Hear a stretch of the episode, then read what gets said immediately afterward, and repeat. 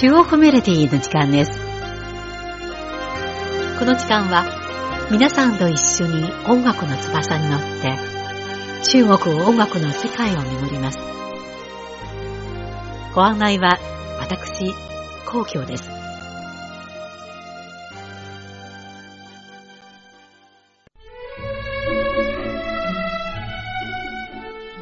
12月の北京は肌を刺す寒風が吹きすさび、朝晩の気温はマイナス10度以下となっています。この年末寒風を迎えて、すでに来年の春が早くやってくることを待っている人もいるかもしれません。今週の中国メロディーは引き続き、最遊記を題材にした映画やテレビドラマ、アニメの挿入歌と音楽をご紹介しましょう。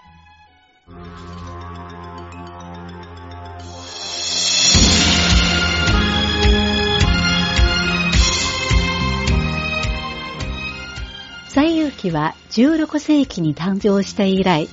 中国伝統文化の重要な宝の一つとなっています。三蔵法師が孫悟空、諸八海、佐古城を従えて、天竺へお経を取りに行く話は、誰でも知っている物語で、何百年もの間、多くの人たちの子供時代の思い出となりました。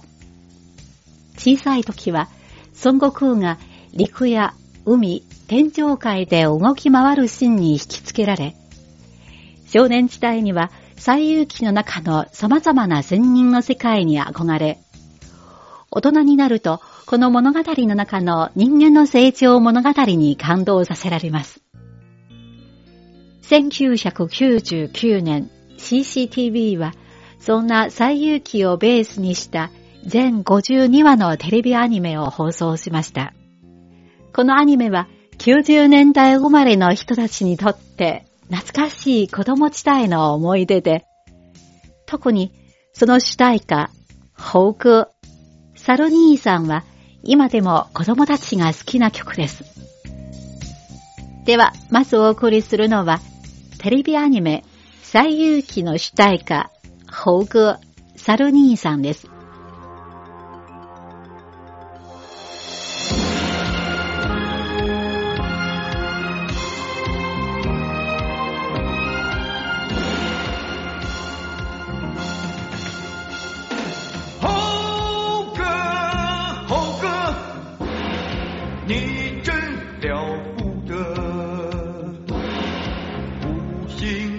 scheuen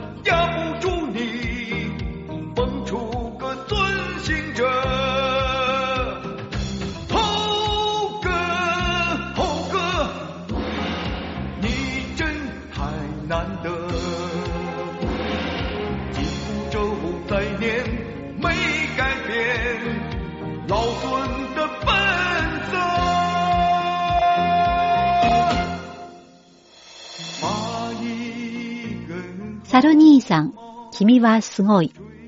五行山も君の心を封じ込めることができない。君の物語は代々伝えられ、如意棒はいつまでも光り輝き、世の中の悪を片付ける。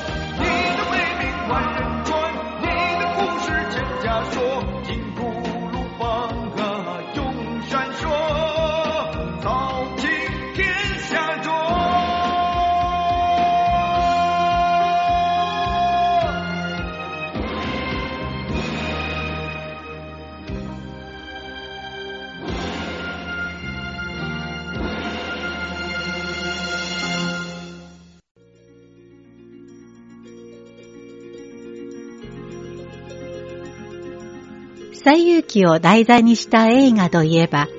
多くの人は1995年にチャオシンチ主演の人気シリーズ、チャイニーズ・オディッセイを思い出すかもしれません。映画は孫悟空の蓄王を超えた恋愛と冒険を描きました。主人公の少年、子孫法は恋人、少女を救うため、500年前の世界へタイムスリップします。ヒロイン、鹿戦士と出会い、恋に落ちましたが、残酷な現実に直面し、孫悟空へ生まれ変わなければならないという物語です。実はこの映画が上映された当初、工業成績は決して良いものとは言えませんでした。しかし数年後に若者の間で人気となり、中国全土で最有機ブームを巻き起こしました。映画の中の名台詞、愛に危険があれば、彼女を一万年愛するなどは、大学生を中心に恋愛バイブルとまで呼ばれるようになりました。また映画のエンディング、一生所愛、一生の愛は、少年から一人前の男に成長する中で経験する、どうしようもない切ない恋の悩みを歌い上げ、多くの人々の青春の思い出となりました。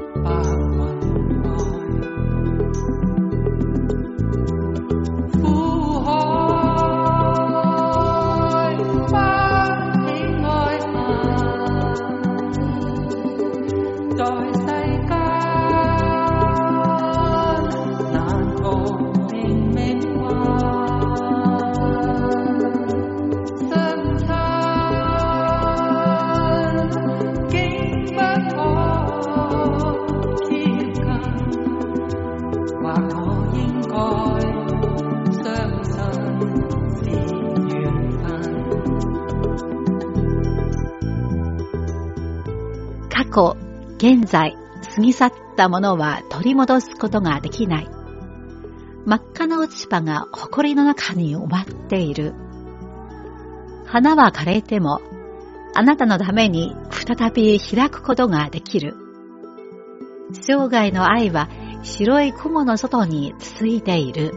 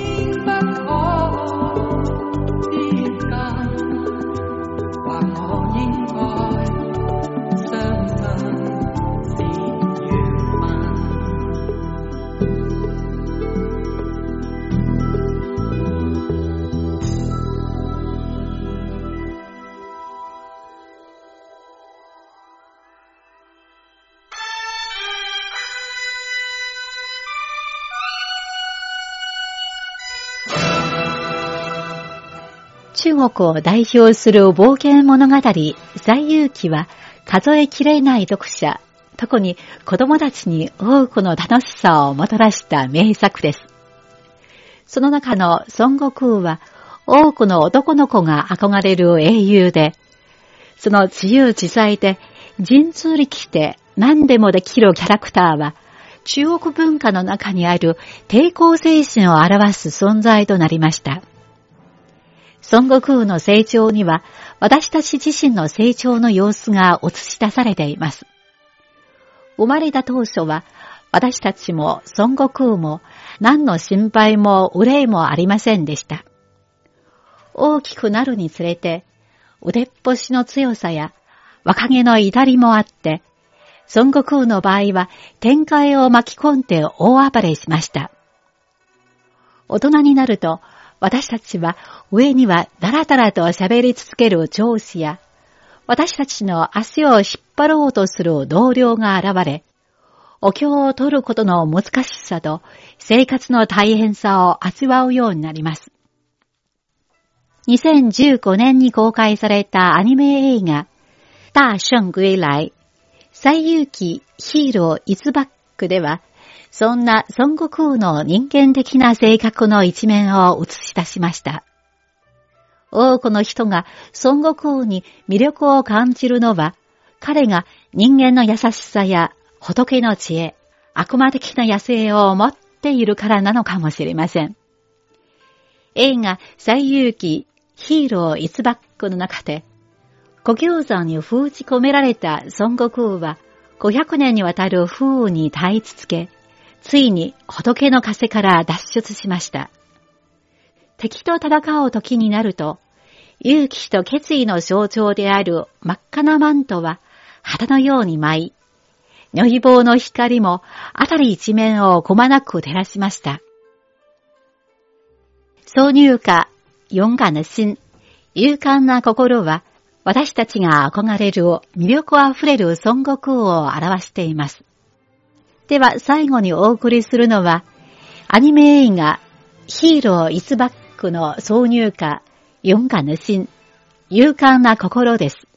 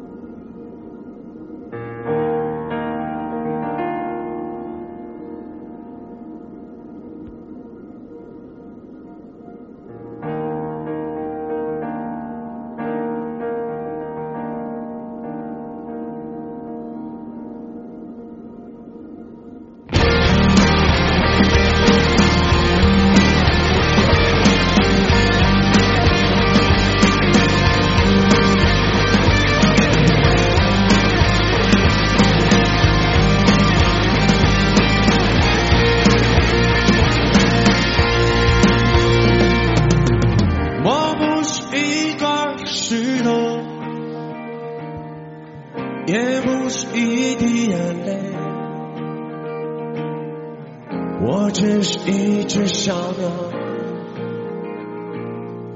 在寻找家的方向。我不是一粒沙子，也不是一胸金蛋，我只是一个孩子，在寻找爱的怀抱。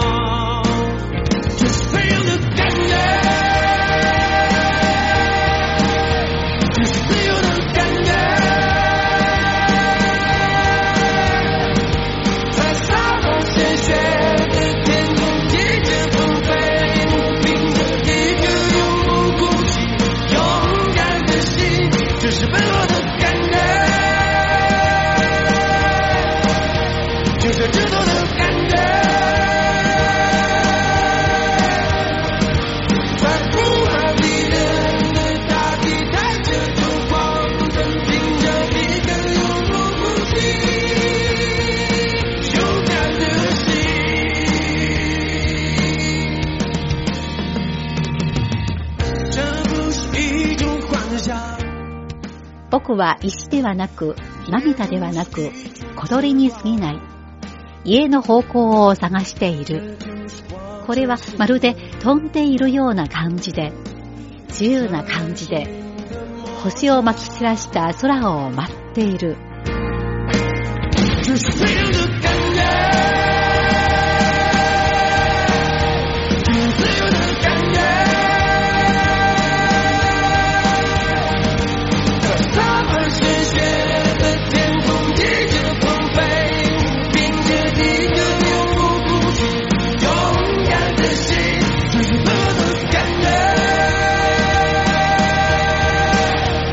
to the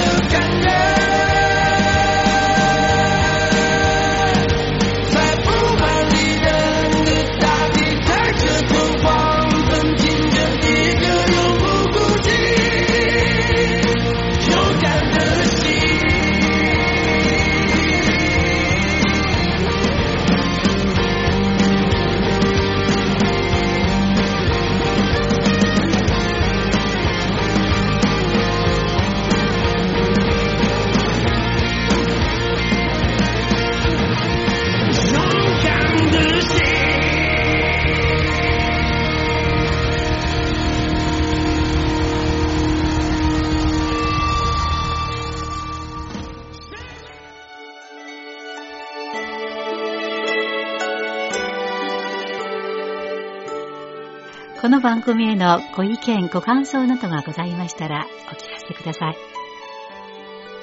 宛先は、郵便番号10040中国国際放送局日本語部中国メロディーの係です。メールの方は、nihao2180 アットマーク CRI .com.cn